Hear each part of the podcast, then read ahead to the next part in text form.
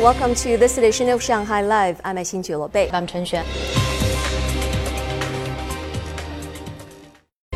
The number of foreign invested companies in Shanghai has reached 70,000 and they contribute nearly 25% of the city's gross domestic product. Some plan to invest more in the city. Lei Shuran has more. The third phase of BASF's Innovation Park opened recently, making it the German chemical giant's biggest R&D base in the Asia-Pacific region.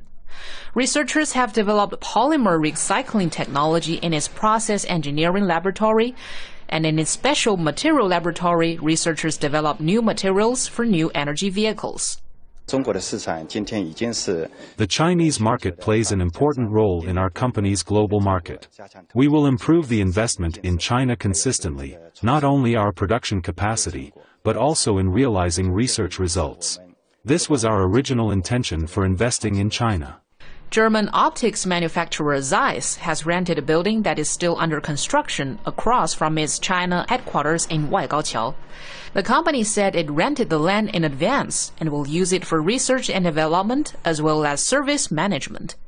The industry park where the company is located is now home to 160 companies, including those from the United States and Japan. In the first five months of this year, another 2,000 foreign invested companies set up in Shanghai. The actual utilized foreign investment volume exceeded 11.1 billion US dollars in the period, up 17% compared to the same period last year. Foreign companies in Shanghai contribute one third of tax revenue and two thirds of total foreign trade. Lei Shuran, Shanghai Live. The World Artificial Intelligence Conference convenes tomorrow. This year's event will bring together more than 30 domestic and overseas developers. Sun Ziqi takes a look. This AI model analyzes a basketball player's moves in real time. The cameras capture the player's performance, and the algorithms work out the stats. At the end of the game, it generates a montage for your performance. On the side, there's their stats like scoring percentage, distance covered, and speed. The analysis is remotely connected to our computational power center backstage.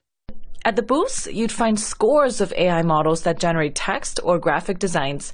And behind all of these models are the firms that develop the algorithms for the systems. Our AI trainer studies up to hundreds of millions of photos. It studies their commonalities, and that becomes the basis of a model.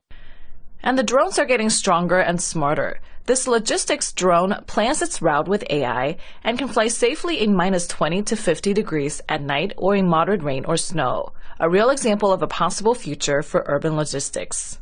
Its operational radius has grown from 3.7 to 5 kilometers. In terms of its brain, the drone has obtained full vision for the first time. It's much more intelligent and is better at avoiding obstacles. Getting lost in the metaverse, Experience its link to the physical world at this AR-enabled coffee stand. Put on the AR goggles, place an order with the console, and a real cup of coffee will be delivered right to you by our robot.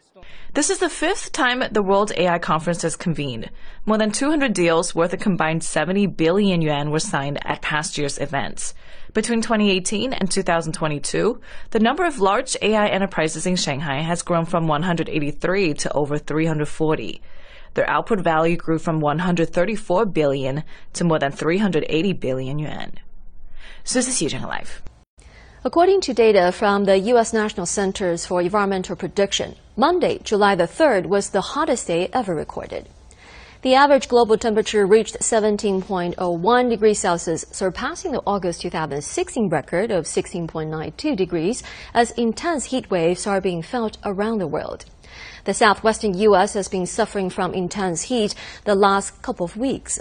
Temperatures reached 46.7 degrees in Phoenix, Arizona on Monday, the city's hottest day so far this year. Areas in North Africa are also experiencing powerful heat waves with temperatures of just under 50 degrees.